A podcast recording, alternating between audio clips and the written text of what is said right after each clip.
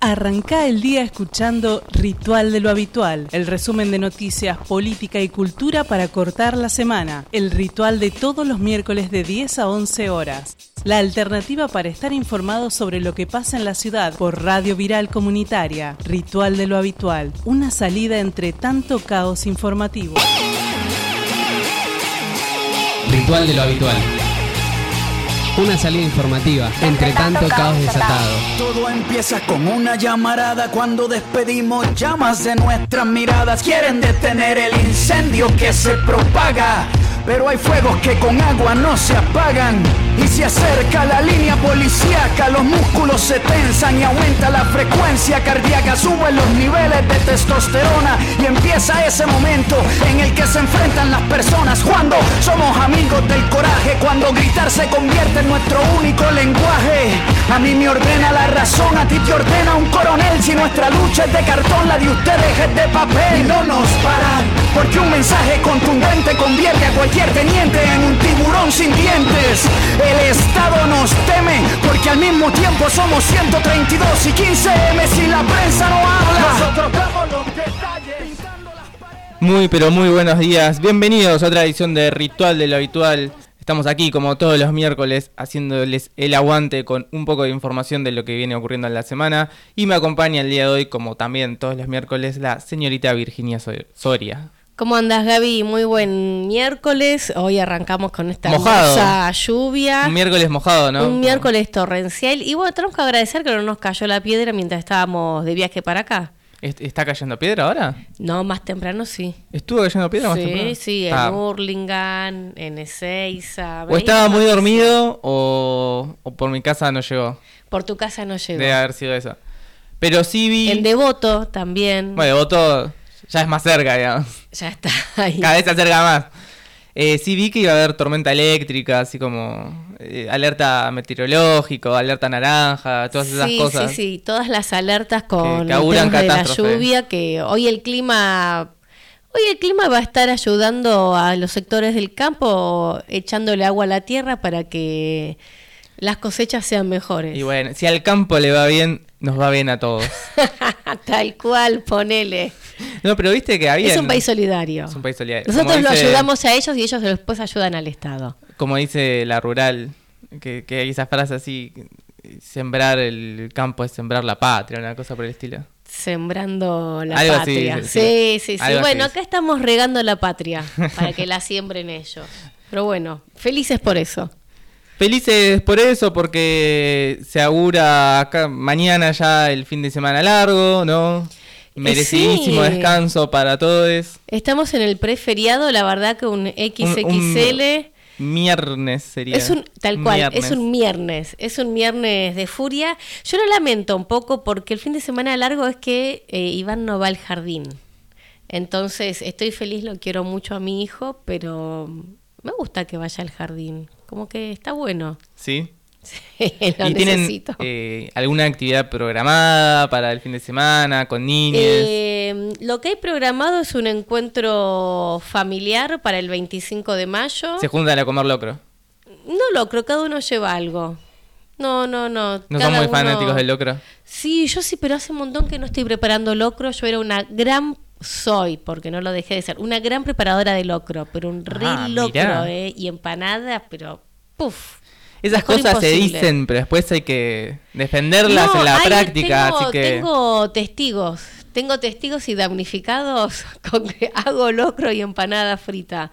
Te lo tengo, lo puedo probar, por favor. Por eso mismo voy a abrir las líneas de comunicación para que la gente se comunique y además de que nos cuente si van a comer locro, empanada o tal vez lo que cada uno lleve ese día, que también por favor los testigos y damnificados de mis locros y mis empanadas, por favor se comuniquen, ¿saben a dónde?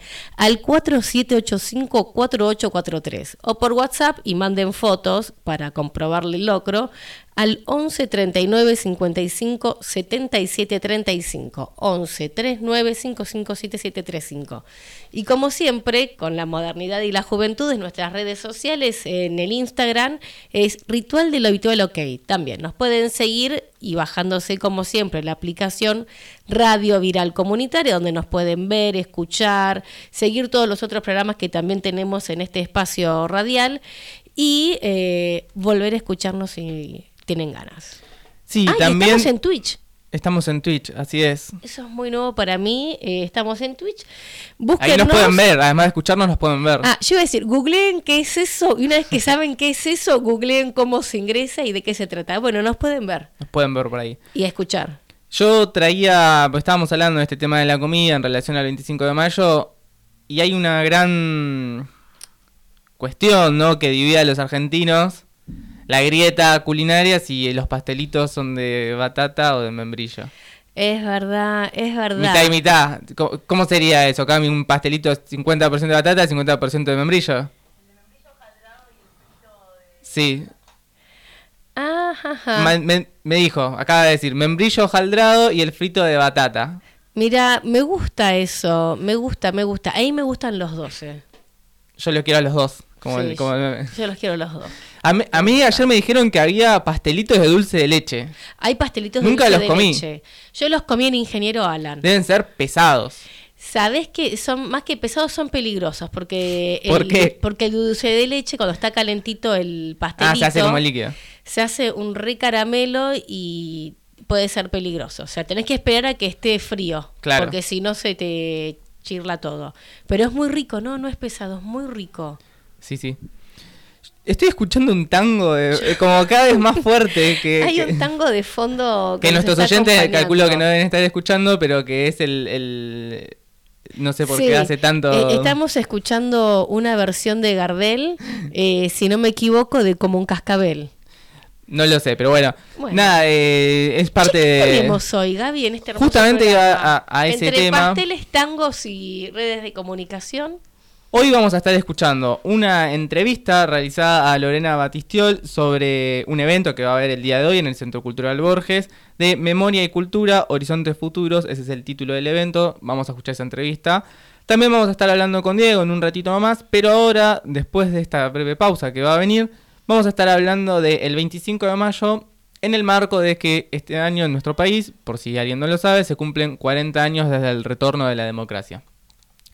Así que si quieren escuchar, escucharnos a nosotros hablar de eso, ahora vamos a ir a un corte, pero quédense que en un ratito nomás ya arrancamos.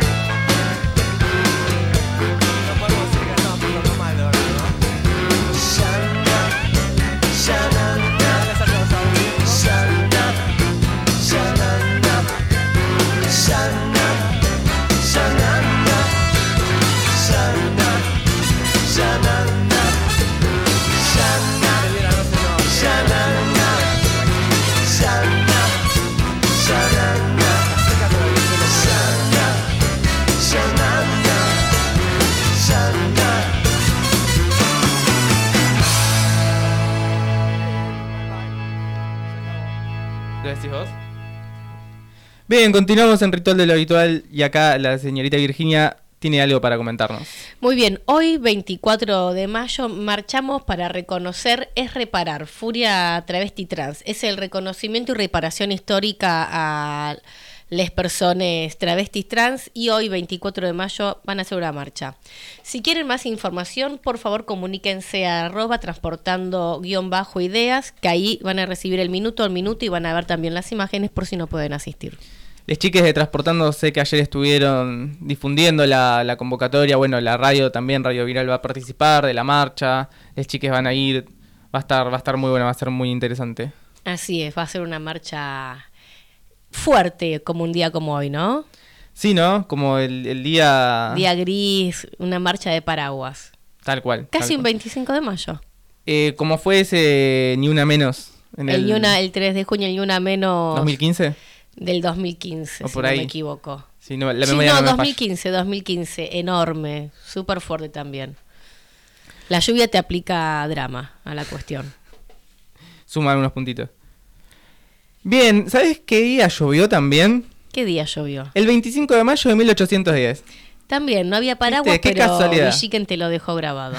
No había paraguas porque era algo exótico para esa época, pero bueno, eh, la imagen que se creó en la memoria no colectiva fue la de la gente en la plaza con, con los paraguas pidiendo por la renuncia del virrey. Y como decíamos antes en el, en el bloque anterior, ¿no? Este año se cumplen 40 años de democracia. Este 10 de diciembre, más exactamente, se van a cumplir 40 años de que asumió el gobierno democrático de Raúl Alfonsín, que le puso fin a la dictadura. También un 25 de mayo de 2003 asumió Néstor Kirchner, ¿no? Ya pasaron 20 años de eso, eh, que es otra fecha importante. Bueno, y en el marco de eso nos parecía interesante traer un poco, bueno, de, de, de la historia de la democracia en nuestro país, ¿no? De la historia de, de la participación política popular, que en definitiva es lo que nos interesa, ¿no? Y que tiene como fecha fundante, por decir de alguna manera, el 25 de mayo Así es. por una cuestión un poco arbitraria de los historiadores, eh, no es que ese día no haya pasado nada, pero bueno, se, se eligió esa fecha como el día de, de la patria. Celebramos el 25 de mayo, además de el día de la Revolución de Independencia, digamos, ¿no? Claro, dentro de la semana alguna fecha había que marcar, Había que elegir ¿no? un día de la semana Si no de sería- mayo, Igual sería buenísimo que nos feriado de la semana de mayo. toda la semana, toda la semana de feriado. ¿Y por qué no la del 9 de julio también, total? También la semana, la La semana, semana, del 9. Claro. Pero bueno, la realidad es que ese 25 de mayo efectivamente se destituye al virrey Cisneros. En realidad ya lo habían destituido hace unos días, pero se termina conformando la primera junta, bueno, que presidía Saber, que estaba Belgrano, eh, Mariano Moreno, Paso, Alberti, Ascuena, Castelli, Larrea y Mateu también conformaron esa primera junta.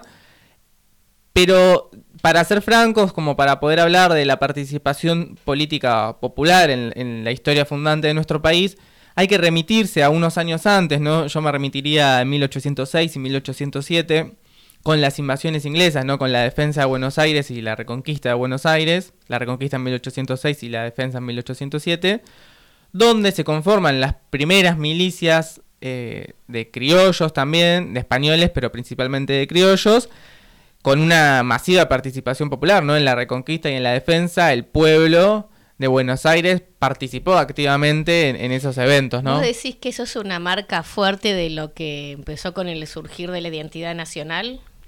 No sé si, no sé si me atrevería tanto. Atrévete si querés, es una Yo creo pregunta que- atrevida. Yo creo que sí, que tiene que ver un poco con nuestra identidad, pero me parece más con nuestra identidad porteña que con nuestra identidad nacional.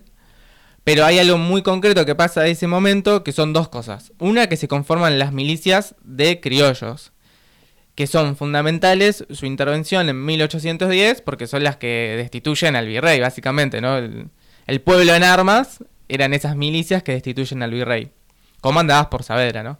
Y el otro suceso importante que pasa en esa fecha, entre 1806 y 1807, es que se destituye a un virrey, a Cisneros, no, perdón, a Sobremonte, y se elige a un virrey, a un nuevo virrey, por elección popular, entre comillas, ¿no? De los habitantes de Buenos Aires, que es al virrey Liniers.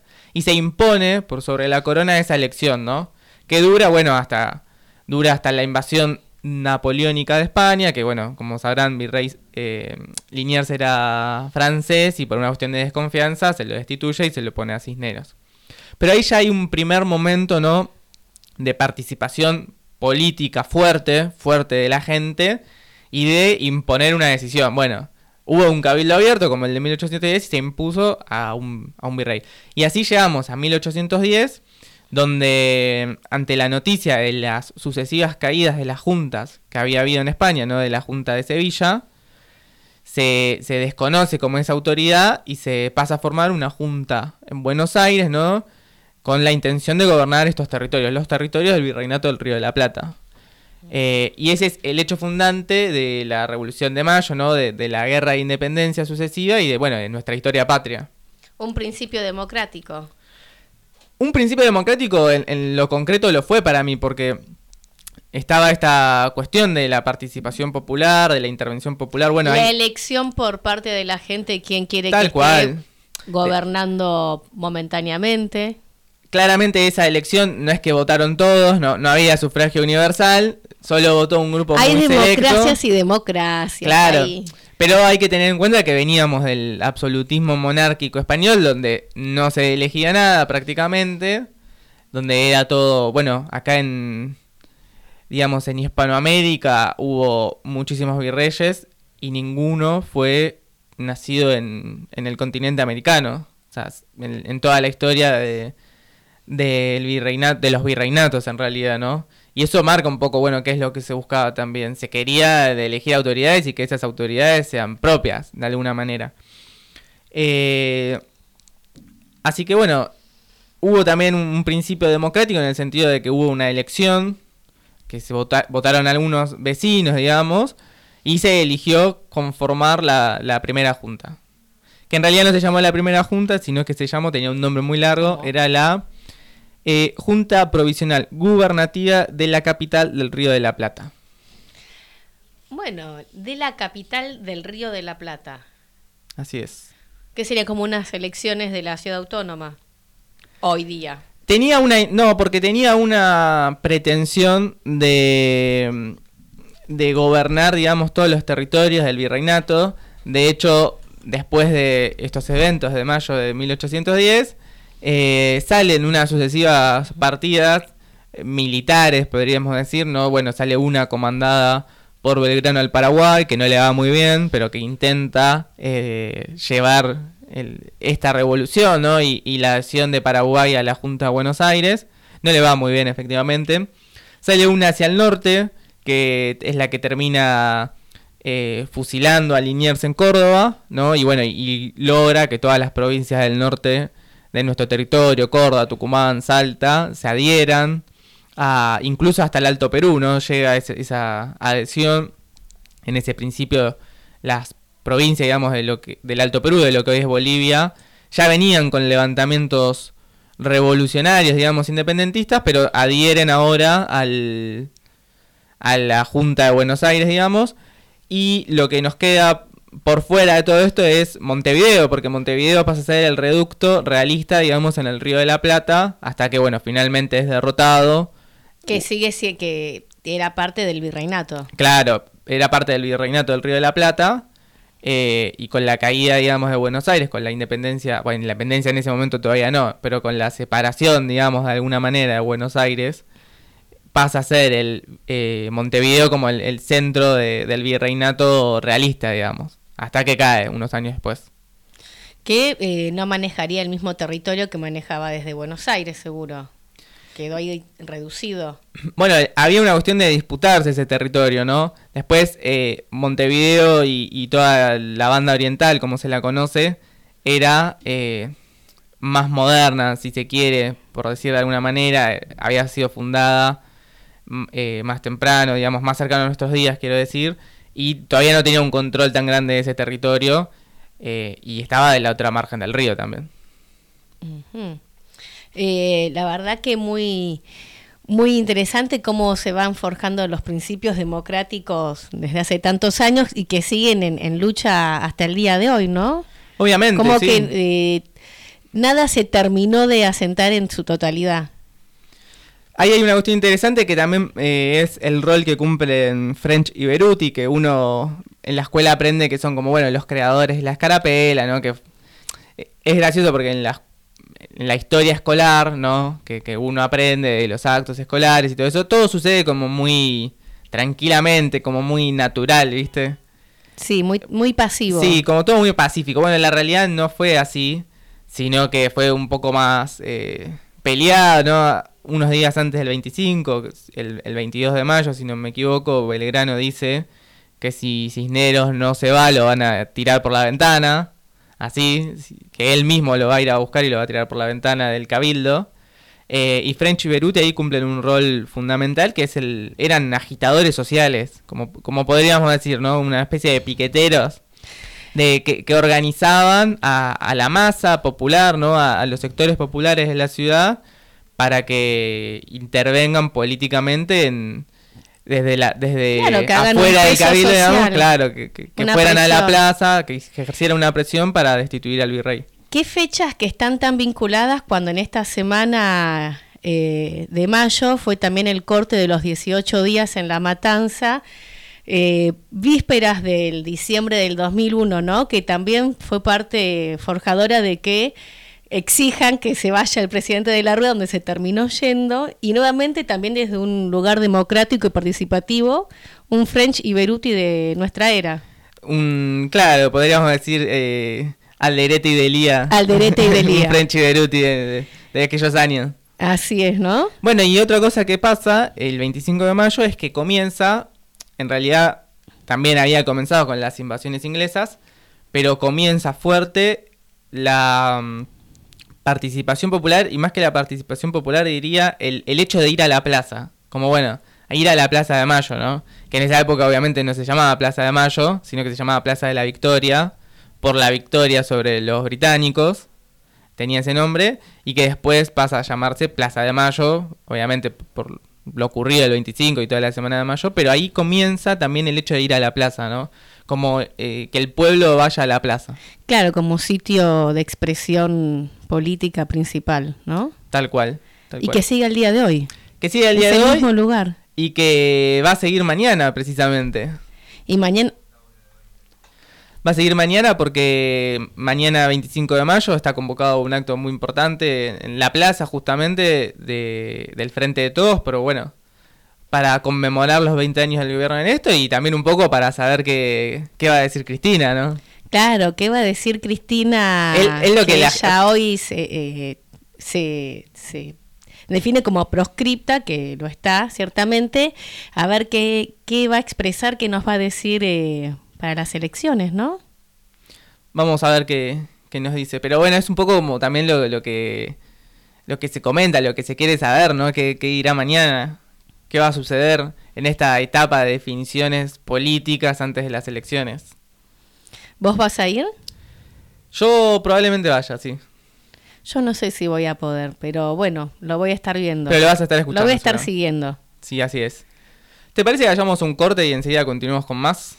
Dale, continuamos por más.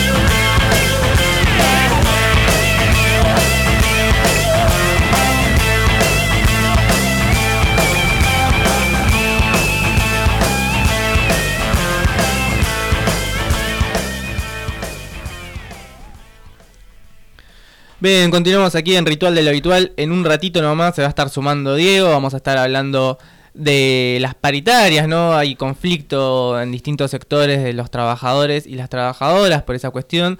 Además de que, bueno, la inflación también que, que nos afecta a todos la pone bastante difícil. Que nos sigue golpeando día a día, que sigue aumentando todo, no frena, es eh, tremendo. Pero hoy justo estaba escuchando en el colectivo dos personas, mientras venía para acá, dos personas que venían hablando de las paritarias y uno había tenido paritarias recientemente, pero decía que seguía quedando un 2% por debajo de la inflación real.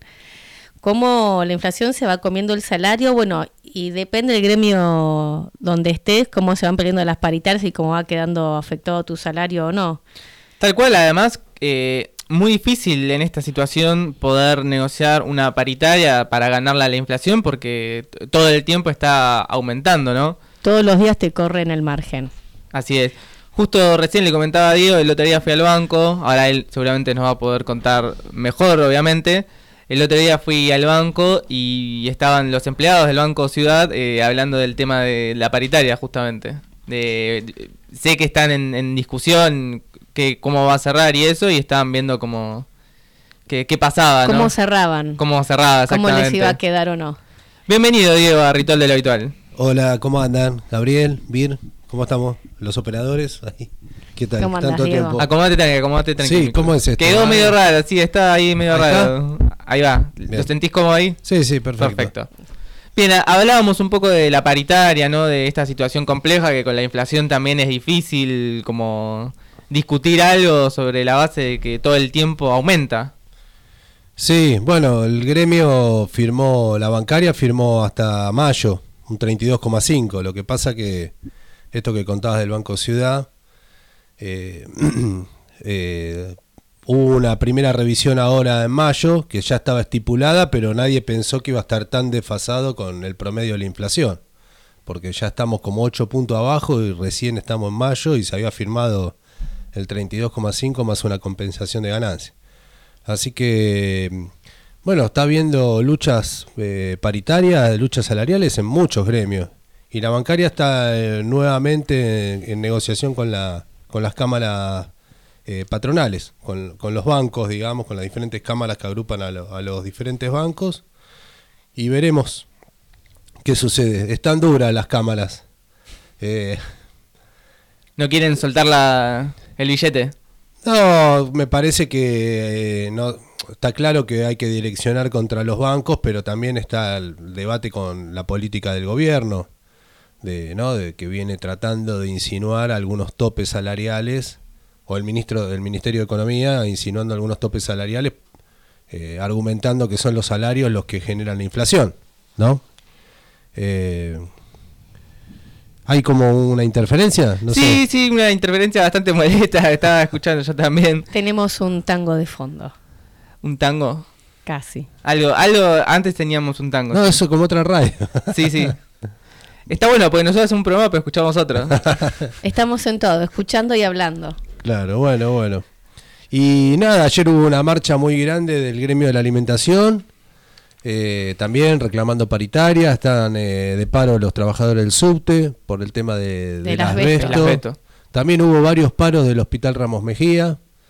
Eh, al final, finalmente, el gremio logró un adelanto de, de una de, la- de las cuotas y un pago extraordinario de un 8% para mayo de Sutegua, pero es totalmente efímero e insuficiente. Así que los conflictos se van a profundizar. Si bien estamos entrando en un terreno de de- definiciones electorales, creo que los conflictos eh, salariales eh, no se van a poder contener porque no se no, no aguanta la situación que de bronca y de y de pérdida de poder adquisitivo que están teniendo los salarios. Es, eh, es muy grande el hachazo, ¿no? Sobre todo en alimentos, que es lo que, eh, digamos, gastamos, porque no es que nos damos los lujos. No, es para comer, para vivir nada más. ¿Y qué opinas de las medidas que tomó Massa? eh, con respecto a que ¿Cuál de todas? cuántas medidas toma? A la economía. Perdón, antes de cerrar el tema de Las paritarias, quiero decir algo. porque El otro tema te iba a decir lo de los alquileres. También, También está es tremendo. descontrolado el tema de los alquileres. Vos hablaste justo del tema del gremio de la alimentación y hablando de esto de la inflación, los alimentos no han parado de subir, por lo cual eh, las, las cámaras de la alimentación y las empresas de alimentación no deberían tener un un problema al respecto de sus ingresos como para no pagarle a los En trabajadores. darle aumentos, ¿no? Claro, tal cual. Como si que no, no, lo no que más aumentaron- poquita guita. Claro, fue los alimentos. Mm, Por arriba de la inflación encima. Sí, la verdad que uno, se- lo- los bancos tampoco. Es que ellos Tampoco. son, la- Bueno, los ellos son bancos parte de la inflación. O sea, si no estuvieran ellos, no sería parte de la inflación Tal cual. Piensen que los bancos solamente por tener las LELIC están teniendo una ganancia exorbitante eh, por los intereses que paga el mismo Estado por, por los bonos. Así que y las empresas alimenticias ni que hablar. Eh, el otro la- otro que hubo paro fue la FEPIRRA. Sí. Eh, los portuarios están en lucha, todos por paritaria. Yo creo que eso se, se va a generalizar de acá a octubre y creo que bueno empieza a meritar que haya un paro general también de la CGT por el tema salarial. Eh, Estaría bueno, ¿no? Que la CGT haga. y creo que sí, hubo un acto muy importante, me parece, el 18 de mayo, de todo el movimiento piquetero en unidad. Me parece que eso marca la cancha también. Un Eh, acto muy importante, pero también fue muy vapuleado, digamos, desde los medios hegemónicos. Circuló mucho el, el video de un periodista de TN haciéndole una entrevista muy nefasta, la verdad, a una eh, integrante de la corriente clasista y combativa. No lo vi. Sí, sí, fue un- incluso una de las cosas que se comentó en esa marcha, que empezó a circular como rumor, completamente falso y absurdo, era que habían invadido la UAD. O sea, lo que voy con esto es que buscaron por todos los medios eh, demonizar esa marcha. Se ve que sí, les dolió. Más que nada, me parece que la trataron de ocultar, sobre todo. Demonizarla y qué es lo que vienen haciendo con los movimientos, pero ocultarla, porque fue multitudinaria y me parece que eso asusta. Y ¿no? fue muy importante que marcó la unidad de- del movimiento piquetero. Me parece que puso una y de parte de, de CTA y ATE. que puso una sí que se haya hecho en unidad me parece que fue un hecho político muy importante y que marca un límite al ajuste. Eh, creo que la ministra de desarrollo social después retrocedió se sacó algunas fotos con Pérsico hubo como un, un parate en el tema porque bueno porque tiene que ver con esta situación de crecimiento de las luchas paritarias y, y bueno con los movimientos eh, sociales y el movimiento piquetero en la calle esto eh, se, se recalienta no en un escenario de, de crisis política Así es.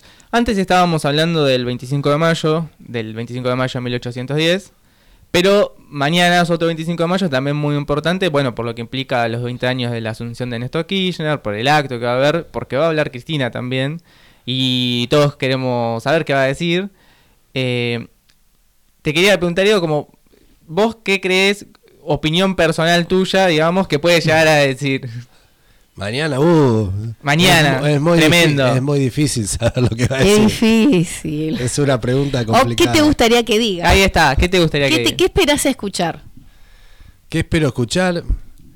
Yo me parece que, que más... También esperando una definición, ¿no? En, en relación a lo electoral. Creo que, que todos estamos atentos a eso.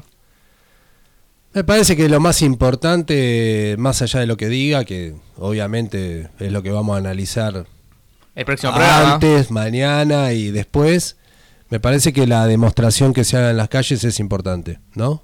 Que exceda al kirchnerismo, eh, que sea lo más grande po- posible en función también de poner eh, en agenda los problemas que, que se están viviendo, ¿no?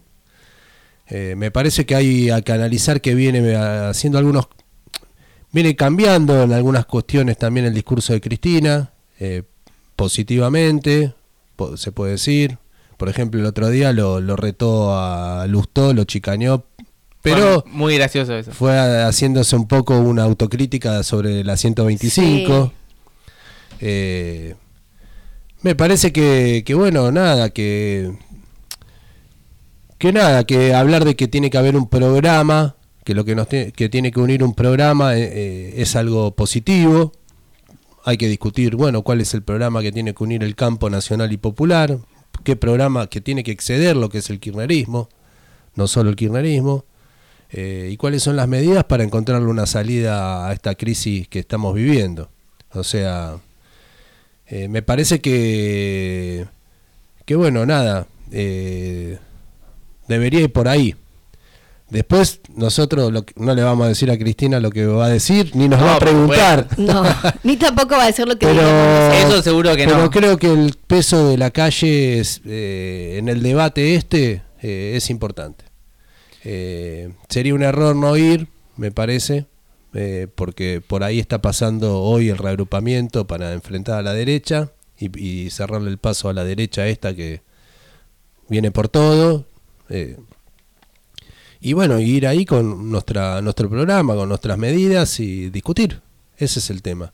Porque excede lo electoral, o sea, eh, excede eh, los cargos o la disputa de las listas, lo que estamos lo, lo que se, lo que está pasando, ¿no? Sí, sin Eh, Después, eh, nada, la escuchás a Bullrich, a Milei, viste, todo el debate que se da eh, de- de- alrededor del orden y la seguridad, y bueno, se agarran de un tema eh, muy sentido por, por la mayoría de, de la población y sobre todo de los barrios populares, como es el problema de la inseguridad, que está casi a la par con el tema de la inflación, pero nada, ¿cuál es la solución? Reprimir, más mano dura, eh, libertad de acción a la policía o el problema es solucionar los problemas, solucionar eh, la situación económica y de emergencia, eh, habitacional, de salud, bueno, por, cuál, por dónde pasa, ¿no? Yo creo que en ese contexto, bueno, tiene relevancia lo, lo de, tuvo relevancia lo del 18, tiene relevancia de mañana y debería haber un paro de la CGT también. No que la CGT sea tibia. Eh, no, la CGT debería hacer un paro, me parece, también, para discutir salario con los empresarios. Bueno, pero es a lo que nos tiene acostumbrado la CGT, lamentablemente. Sí, sí, siempre hay diferentes sectores. Bueno, habrá que Sí, construir el eso, sector ¿no? de, de, eh, UPCN ya se juntó con Milei. Ah, esa no la tenía. Sí, UPCN Rodríguez se juntó con Milei y él eh, lo argumentó diciendo, bueno, yo me voy juntando con todos. Claro, por la duda. Preparado, hombre experimentado de tantos años y que no le importa nada, por supuesto. Andrés Rodríguez se juntó con Milei, que también es otro motivo por el que hay que hacer fuerte esta plaza, porque es verdad, como dicen, va más allá de lo partidario, sino acá se juega lo democrático. Exacto. A mí me parece que es una plaza en la que nadie se quiso quedar afuera, porque fíjate que incluso sectores que por ahí venían más peleados con, con el ala kirchnerista del gobierno, tuvieron que, que convocar. Por ejemplo, Alberto Fernández, bueno, él no va a ir obviamente, pero sí convocan a, a la- a participar en la marcha de mañana, ¿no? Bueno, sí, eh, a ver. eh, Digo, me parece que demuestra el peso de- de- de- del, del suceso. El movimiento Vita y Alberto, bueno, ellos son parte del kirchnerismo, ¿no? Se reivindican. Son peronistas Del, kirch- del kirchneristas. kirchnerismo no cristinista. No son de la cámpora, digamos, pero se reivindican kirchneristas. Problema es que eso tiene que exceder. O sea, si acá solamente vamos a un reagrupamiento del kirchnerismo, vamos a una, una derrota trágica. El problema es poner el- sobre la mesa el debate del programa y la mayor eh, amplitud. En eso está bien, como lo dice, volver a enamorar. Eh, eso se puede hacer con un programa y con, con, con una amplitud que, que permita mostrar eh, unas- otro rumbo, otra salida, o medidas concretas que atiendan a solucionar los problemas más urgentes. Hoy, eh, por ejemplo, Cristina dice que está dividido en tercios. Bueno, yo creo que hay que analizar que está en cuartos, no en tercios. Hay un, un 25% Que no va a ir a votar. que votó al frente de todos en el 2019, que en el 2021 no fue a votar, esos 4 millones de votos, y que hoy siguen enojados y hay cada vez más. Eh, bueno, que no, no quiere, no, tampoco quiere una salida por derecha. Eh, Sí, sí. No la quisieron en el 2021 porque no es que eso subió la cantidad de votos de Juntos por el Cambio. No. Se mantuvo todo igual, el problema es que se perdió eso. Entonces, eh, ahí es el punto. Hay ¿Qué hacer cuatro con eso? cuartos, no tres tercios. No está dividido, hay cuatro cuartos. Bueno, eh, esto no lo digo porque hay que nosotros en las elecciones tenemos que jugar y tener una posición, pero bueno, ¿con qué programa, con qué amplitud eh, logramos que se vuelque esa masa para cerrarle el paso a la derecha? ¿No? Eh, a estos tipos que, están, que ya no están adelantando las cartas. ¿Y vos crees que Cristina ya se bajó 100% de toda candidatura? ¿O ves que todavía hay algo abierto que por ahí se presenta? Me parece que ya hace un tiempo lo viene diciendo y ahora lo escribió. Para los que no tiene... Para los que no la escucharon. No, no, no, porque siguen también como que Lo hay que pasa que hay- un sector que tiene todavía la esperanza de que Bueno, la negación es parte del proceso de aceptar las cosas, creo. Hay un sector que sí, que tiene ese deseo, esa ilusión, porque es la que lo- la- le genera expectativa. Pero me parece que ella viene siendo muy clara en eso. Eh, viene siendo muy clara, hay que analizar, hay que ver por qué, pero tiene que ver con que me parece que quiere negociar, no, no, no, no está en una actitud de patear el tablero, romper todo. Eh, después del atentado, después de la causa, de la condena, está en una, me parece también haciendo una lectura de lo que pasa en el mundo. Eh, por ejemplo, creo que tiene que ver con lo que, con el- desde la invasión de, de Rusia a Ucrania, eh, y que, que parecía que iba a ser un paseo, y Rusia estuvo hasta empantanada ahí, no le alcanzan las balas ahora, no se sabe, bueno, no llegan a... eh, y de- del lado de la OTAN refuerzan, refuerzan, refuerzan. eh, bueno, me parece que ella advirtió que hay un cambio de escenario. Pensemos que dos días antes de la invasión, nuestro presidente estuvo diciéndole a Putin que Argentina era la, ¿cómo se llama? La puerta de, de las inversiones rusas en América Latina. O sea, estaba peor informado, Sí. no podía estar. Mal o jugó, o jugó, o jugó. Pensemos que, que jugó, este, no, no es que son todos ingenuos acá. Jugó. Parece que al, esto no fue un paseo eh, por la resistencia de los ucranianos, por la disputa El inter- aporte de la OTAN. por la disputa inter- interimperialista, porque están midiendo fuerza para una guerra mayor, y que yo creo que ahí eh, empezó a haber como un ajuste. Eh, se juntó con el embajador norteamericano, de esto creo que lo hablamos esto varias veces. Se Sí, sí. juntó con la, la- Laura Richardson, Richardson. eh, para La generala. la generala de- del Comando Sur de, de Estados Unidos. Se juntó con Melconian, empezaron a analizar otro otro escenario. Vino Massa de ministro de Economía. Es verdad. Eh, eso me parece. Después nada, me- creo que nada, que después su fuerza exige otras medidas, por eso piden por ella, por eso. Pero ella fue, me parece que fue muy taxativa, muy clara ya. La última con la carta ya dijo, bueno, no, basta. Se lo dije de 20 maneras, se lo Se escribo. los dije bien clarito. Y después- a la comprensión me- lectora. Me parece que lo que le está así presionando es para que agarre Kichilov la posta. Esa es la presión que Sí. ya viene desde hace un tiempo. Sacarlo de Buenos Aires que vaya a Nacional. Sí, como que es el que le puede garantizar el mayor caudal de votos. Eh, Kichilov. Bueno, estamos en un fin de un poco de un ciclo, me parece, ¿no? Eh, y mismo ella al hacerse una autocrítica, uno lo puede leer entre líneas o no, comprenderlo o no, eh, pero al decirle, che, Lustó, vos sos el que, el que se mandó la cagada de la 125, y, el kirchnerismo cuando empezó, con la 125, vamos, ese es el asunto, ¿dónde se dividió? Eh, bueno, nada, ahí hay que analizar un poco más cómo va a seguir, sin subestimar, sin... Así que, bueno, nada, y veremos, qué sé yo. Mañana, Veremos cre- mañana. cre- yo al otro día escuché al vocero de Kichiló, anteayer, Sí. y ya dijo que si Cristina se lo pide, él no se resiste, dijo, Kichiló no se resiste, dice él va a estar donde más el proyecto, ¿cómo se Lo llama? necesite. Lo necesite y que si Cristina se lo pide, él va a aceptar. Yo, y ya empezó eh, la campaña. Eso escuché al bucero. Y después sacaron una foto todos los intendentes con Guado de Pedro. Guado. Como para que le quede claro, ¿no? Sí. Tal cual. Última cortita, súper cortita, una definición. Porque vos dijiste que había ciclos que se cierran y algunos se cerraron, pero a veces parece que se vuelven a abrir. Macri, presidente de Boca. Candidato a presidente de Boca. Ah, no hay que, no hay que permitir que, No hay que. Que no que el pasado se convierta en el presente, ¿no? La- la- Que vuelva ese pasado por lo el Boca circular es ese, ¿no? No, la Argentina, el Boca circular.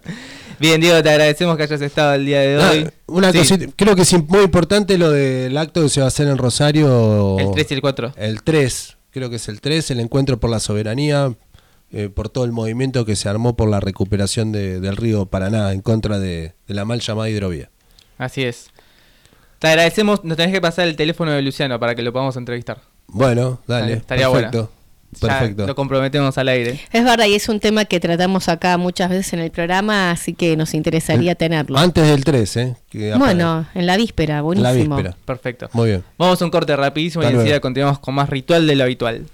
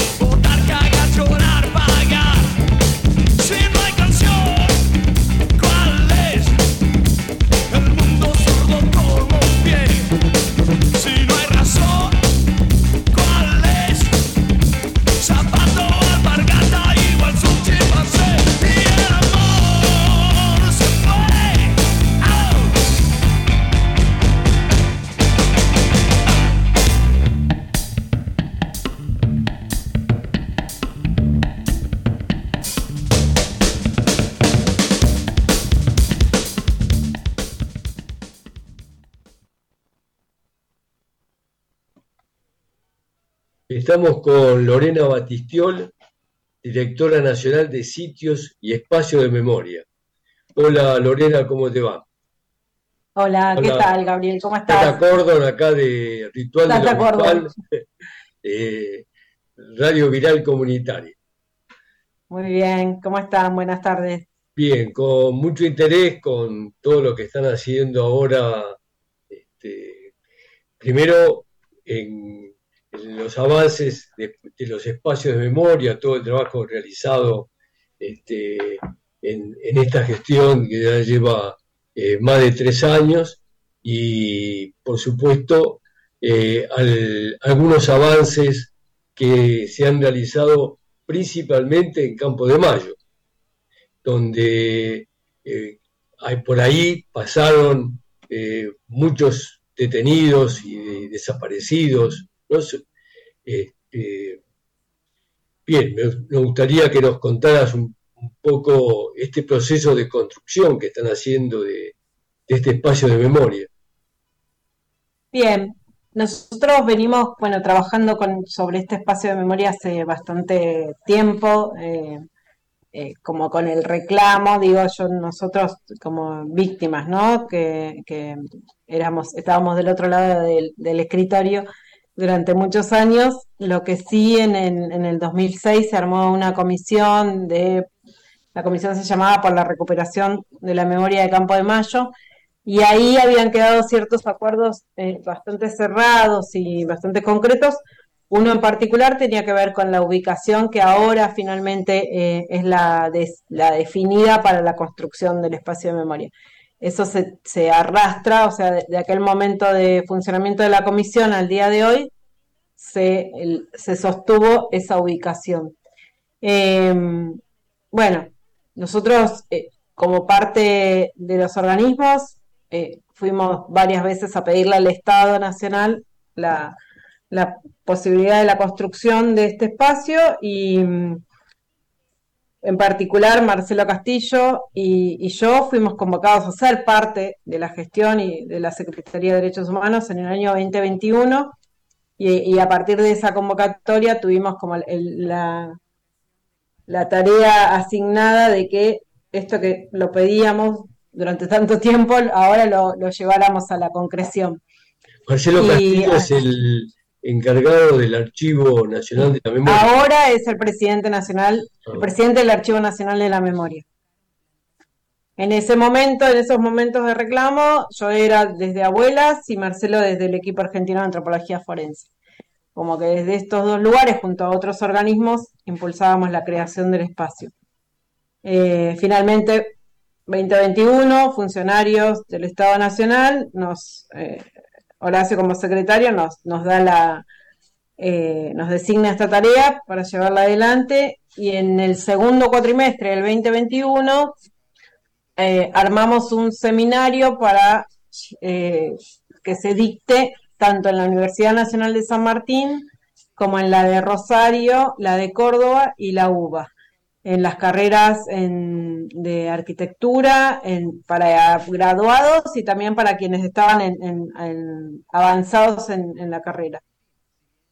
Eran, son todos chicas y chicos de entre 20 y 25 años más o menos, o sea que ni siquiera el inicio de la democracia les tocó de cerca, o sea, son muy hijos de la, hijos e hijas de la democracia, donde en un grupo de 100 alumnas y alumnos, solamente una tenía un vínculo con la dictadura porque tenía a su abuelo desaparecido, eh, así que a todos los demás tuvimos que en ese seminario contarles precisamente un poco la historia.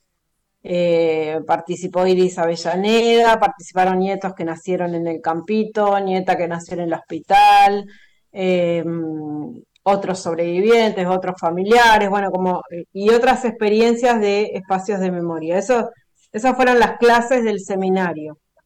Como trabajo final, ellos tenían que hacernos una propuesta, un diseño de lo que se imaginaban a través de lo que nosotros relatamos, cómo tenían que ser estos, estos lugares que eran para construir. La Secretaría le había pedido a, la AVE, a la Administración de, Bienes del Estado, que eh, nos diera en asignación eh, el campito, que son 10 hectáreas que están cercadas, y otro sector, que es este que hablaba más temprano, que tiene que ver con 300 metros lineales sobre la ruta 202 en la puerta 6 bis.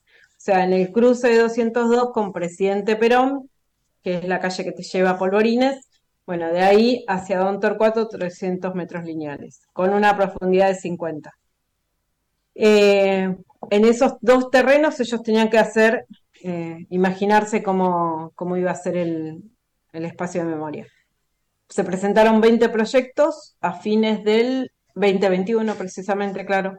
A fines del 2021 los alumnos presentaron 20 proyectos. De 20 proyectos, una parte de, cuatro de ellos eh, nos, gustó. Entonces le- les presentamos el desafío de que tenían que hacer un solo proyecto de obra incorporando o combinando estas cuatro partes de los cuatro proyectos que nos habían gustado. Eh, durante el verano del 2022, en febrero, ellos resignaron sus vacaciones y estuvieron acá laburando para dibujar eh, ese proyecto. Después se hicieron cómputo, presupuesto, o sea, se transformó en una licitación y Obras Públicas lo presentó eh, habiendo sido, creo que, no sé si en noviembre fue la apertura de sobres, o sea, tuvo todo un proceso de documentación, evaluación del costo, qué sé yo, y, y en noviembre fue la apertura de sobres. Eh, ahí habían quedado tres empresas seleccionadas, empezaron a competir entre sí, a ver cuál, cuál es, cuál era eh, la que tenía la documentación que correspondía para la, para eh, participar de la licitación. Bueno, finalmente salió elegida una y eh, el 23 de marzo de este año se hizo un acto en Campo de Mayo con la presencia del presidente, o sea, el presidente fue al campito y mm, para nosotros también es como es un, gran hecho histórico porque es la primera vez que un presidente va al centro clandestino El Campito. sea, acompañaron los ministros, el ministro de Obras Públicas, el ministro de Justicia, el ministro de Defensa, bueno, Horacio, el secretario de Derechos Humanos, y, y después se hizo un acto en el aeródromo, donde ahí eh, están los tres aviones, que son los aviones Fiat, que además van a ser parte del espacio de memoria. O sea, esos tres aviones nosotros los vamos a trasladar desde el aeródromo hasta este sector de la ruta 202 para que sean exhibidos. O sea, el espacio de memoria tiene un sector que va a ser como la parte más eh, de, operativa, de laburo, administrativa, sectores de muestras y de archivo, el memorial, donde van a estar los nombres de todas las personas que pasaron por ahí. O sea, no, no, no van a tener la clasificación solo de desaparecido o asesinado, sino también quien haya sobrevivido de ese lugar va a estar mencionado ahí. Y, mm, y los aviones. Claro, porque O sea que- los aviones eran eh, los que utilizaban para llevar y, y tirarlos al Río de la Plata. Es, Exacto. salían de ahí de Campo de Mayo. Exactamente. Salían de Campo de Mayo con detenidos del campito, o sea, detenidos de Campo de Mayo, pero también eh, había días en los cuales venían camiones, tanto de la policía como de gendarmería, y entendemos que venían con detenidos de otros centros clandestinos. Eh, de hecho, coinciden, creo que uno, eh, el, el más notorio es como el de los jueves, que coincide con el relato de Atlético, de los sobrevivientes, diciendo, bueno, los jueves se producían los traslados, acá el jueves entraba el camión. Entonces, eh, en, ese sentido vemos que hay toda una conexión con todos los ex centros clandestinos de la región, eh, porque Campo de Mayo tenía eso, tenía esa estructura que era, que hacía posible el exterminio real de cada uno de los detenidos desaparecidos. Eh, así que los aviones, desde que sucedió el, el juicio de vuelos de la muerte, que el año pasado también tuvo sentencia, eh, tienen una medida de no innovar, están bajo la custodia de- del Tribunal Oral Federal, creo que es el 2 de San Martín, y eh, nosotros eh, lo que nos resta ahora es, una vez que el terreno del otro sector esté ya disponible, eh, es tramitar también ante, ante el juzgado la posibilidad de hacer ese traslado, porque bueno, eh, nada, con este compromiso de que solamente lo, lo vamos a mover del lugar y no vamos a hacer ninguna intervención ni por dentro ni por fuera de, la aero- aeronave. ¿Qué vinculación hay? Porque he visto que en los últimos actos participaron de la Unión Ferroviaria. Este, Mm. ¿Qué vinculación hay entre los ferroviarios y, y, bueno, y este campo de exterminio y de detención? En realidad, en, en Campo de Mayo tiene como esa particularidad de que también fue eh, la, la zona de defensa 4 fue, apuntó hacia los eh, grupos de trabajadores y trabajadoras de distintos gremios. El, el gremio de ferroviarios es uno de ellos.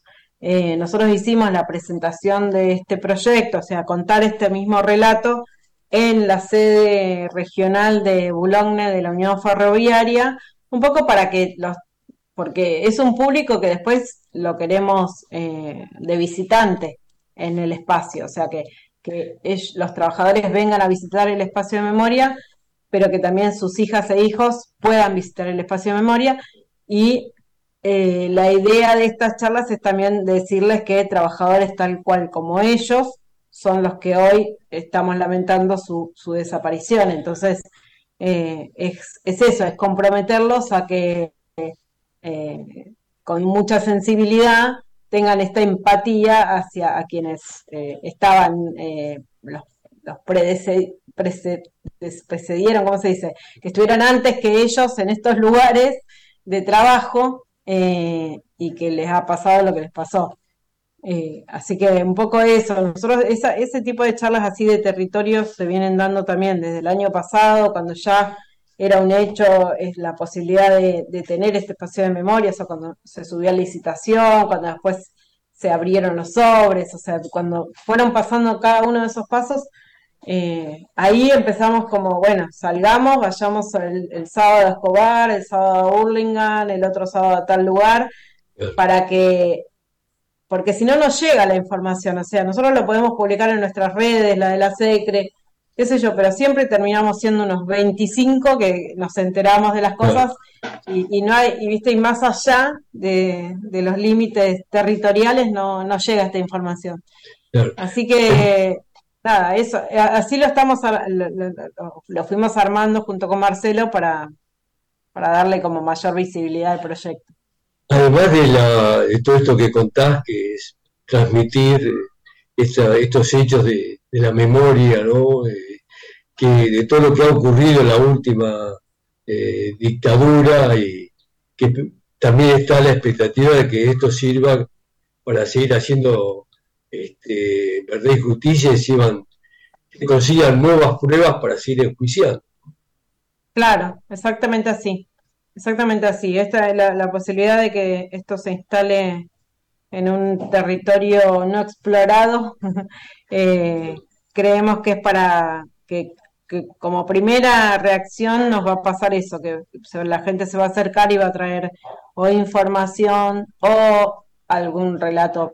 También puede haber eh, relatos negacionistas, ¿no? Hace muy poquitas semanas estaba Marcelo en la puerta de ahí, en la puerta 6, que estaban por ingresar junto con la constructora y, y se bajó un trabajador del colectivo, o sea, alguien que nosotros podemos pensar que entiende la historia como la podemos entender nosotros, y se acercó a ellos a preguntar qué va a pasar acá, le contaron de cómo venía la, la obra y, y, y espontáneamente les preguntó si ahí también íbamos a homenajear a los 17 mu- 17.000 muertos de- por la subversión.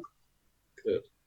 Entonces era como, uff, bueno, Claro. tenemos mucho para contarte, entonces Claro. eh, hay, hay mucho para desarrollar y vos te está por tomar otro colectivo para seguir viaje a, a tu casa, pero ese discurso también es parte de lo que tenemos nosotros que aprender a desarmar en ese, en ese contexto, me parece, porque no sé si puede pasar, pero los espacios que están en la capital federal tienen como otra cosa de, de, de- de la persona estudiada, de la persona que, bueno, que no se lo permite, qué sé yo.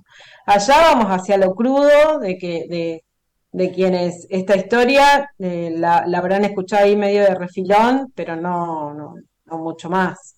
No, el negacionismo está avanzando en es distintos terrenos. ¿no? tremendamente, y más en los barrios así, eh, más del conurbano, o sea, donde vos crees que podés escuchar otras cosas, no, al contrario, son como mucho más duros con, con respecto a, a la mano dura, al, el- al- el- el tema de los, de los pibes, de, bueno, nada. Una última pregunta, eh, más, más amplia. Eh, vos estás a cargo de, del- de todos los espacios de memoria. Hay, uno puede ir y visitarlos, eh, se tiene que anotar, ¿qué, qué requisitos hay para conocer en vivo y ver qué es lo que pasó en el Atlético, qué, es lo que pasó en el Olimpo, ir y ver lo de la ex-ESMA? Em, mira, hay algunos de los espacios que tienen la autovisita o la visita autoguiada. En Ajá. Atlético, de hecho, la, la estamos por inaugurar próximamente. Eh, pero acá en ESMA también está, eh, en, en Olimpo también está. Eh, son lugares donde vos podés llegar y, y- y te pones los auriculares y, Claro. y escuchas el relato y, lo haces solo. Si vos querés ir con, con un, con un grupo de compañeras, compañeros del colegio, de la facultad o, o lo que fuera, eh, sí ahí nosotros tenemos una página web que es eh, argentina.gov.ar barra derechos humanos barra sitios de memoria, donde ahí están todos los medios de comunicación de cada uno de los espacios, teléfono, mail, eh, Instagram, eh, para que se puedan pedir las visitas guiadas. Y entonces ahí eso depende del calendario de cada uno de los, de los espacios que, que tengan las posibilidades. Bueno, eh, le recordamos a la audiencia de que hoy a las 17 horas vas a estar presente en el eh, CCK, donde se está En desarrollando el el Borges, proyecto- es en el Centro Cultural Borges. ah, el Centro Cultural Borges. Sí. Bien. En el- eh, como parte del proyecto Ballena que se hace en el Borges y en CCK, y en el CCK, eh, claro, democracia y imaginación política, y un panel que va a tratar sobre memoria y cultura, horizonte futuro. Eh, parece algo muy interesante ver cómo se entrelazan ambos, ambas cuestiones. ¿no? Para ir a- Sí, de acá, sí, perdón, Sí, sí. te interrumpí. No, no, no. De acá, de- desde la Secretaría, eh, bueno, va Lola Bertet, que es la directora del Centro Cultural Adoldo Conti, y voy yo. Eh, y un poco lo que venimos pensando con Lola en este, en este tipo de diálogo que se va a abrir eh, es, en el intercambio que se da naturalmente por ser dos instituciones de la Secretaría. Nosotros estuvimos armando una muestra eh, que se llama Usos y Uso y Función del Espacio de Memoria ESMA que tuvo que ver con que el Conti salió a convocarnos a todas las dependencias que estamos en este predio para el aporte de objetos, eh, testimonios, bueno, eh, algunas cosas eh, que ya que estaban en las calles o en las veredas de este lugar, se, se, pusieron en valor y se transformó en esta muestra.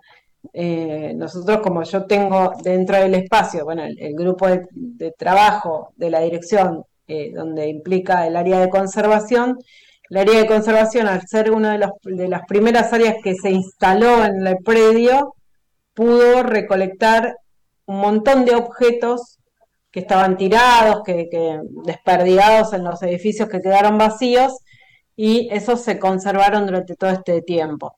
Bueno, un poco es- esos objetos así eh, bien conservados se transformaron tanto en fotografía para la muestra o en la exhibición del objeto eh, intervenido. Así que en eso eh, se, se pudo, mm, con, nada, se pudo coordinar bien el trabajo entre una dirección y otra para, con un fin que es precisamente desde el arte hablar de memoria. Bueno, te agradecemos un montón toda la información hoy que te pudimos extraer.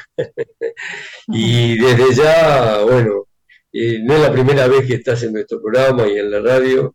Seguramente te volveremos a, este, a ponernos en contacto contigo para poder seguir, seguir todos estos procesos de recuperación de la memoria y, y preservación de esos hechos y seguir con la lucha por la verdad y la justicia. Muy bien. Bueno, no, nada que agradecer, nada que agradecer. A mí me encanta la radio, así que siempre me sumo. Bueno, gracias Lorena. Bueno, Bien, volvemos a Ritual de lo Habitual y hemos llegado al fin del programa del día de hoy. Le agradecemos a Lorena Batistiol, que recién escuchábamos la entrevista que le realizó nuestro compañero, el señor Gabriel Cordon, que se suma para el cierre. Claro, yo tenía que estar presente porque tengo asistencia perfecta. Tal si, cual. no, si no me ponía un ausente. Si no, era terrible. no le íbamos a poder dar el premio, viste, al alumno del año que, Ay, es verdad que va que- todos, Claro. los, todos los días. Mirá que hasta diciembre, ¿eh? Claro. No podés faltar. Igual Claro, llegó claro. como frutilla del postre para coronar. Claro. Así es. Le agradecemos a nuestros oyentes que nos bancaron el día de hoy. También le agradecemos a Santi, le agradecemos a Jime y a Cami que nos estuvieron acompañando para hacer este programa. Y nos reencontraremos el miércoles que viene con todas las novedades, como todas las semanas, ¿no? Venimos acá a contarles un poco de la actualidad política y social del país. Bien, y preparándonos para un feriado XXL y para una plaza de mayo cargada, ya nos despedimos. Ya tenemos un montón para hablar el programa que viene. Material, pero de sobra. Tal cual. Tal cual. Esperemos que la pasen bien, que disfruten, que descansen este fin de semana. Nos veremos. Chau, chau. Chau, chau.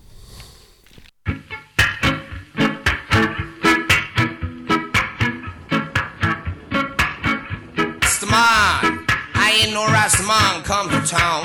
I come with me bandera now. Check it out. Say,